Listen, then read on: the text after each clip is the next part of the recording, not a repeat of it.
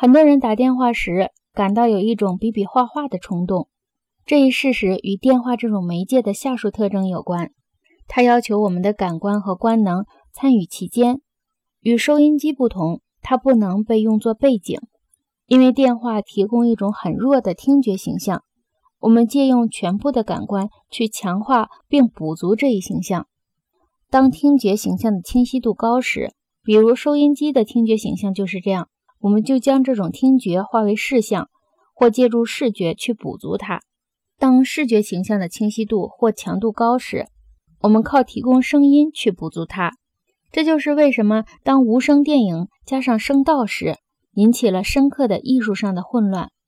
事实上，这种混乱几乎与电影诞生时所导致的混乱一样严重，因为电影是书籍的竞争对手，它提供的技术性描写和表述。往往比书面词语提供的描写和表述都充分得多。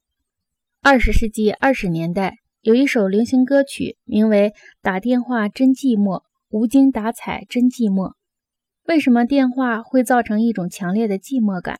为什么我们明知道公用电话的响声与己无关时，仍然觉得有什么力量强制我们去接电话？为什么舞台上的电话一响就立刻造成观众的紧张情绪？为什么电影中的电话响了没人接，我们身上的紧张情绪要小得多？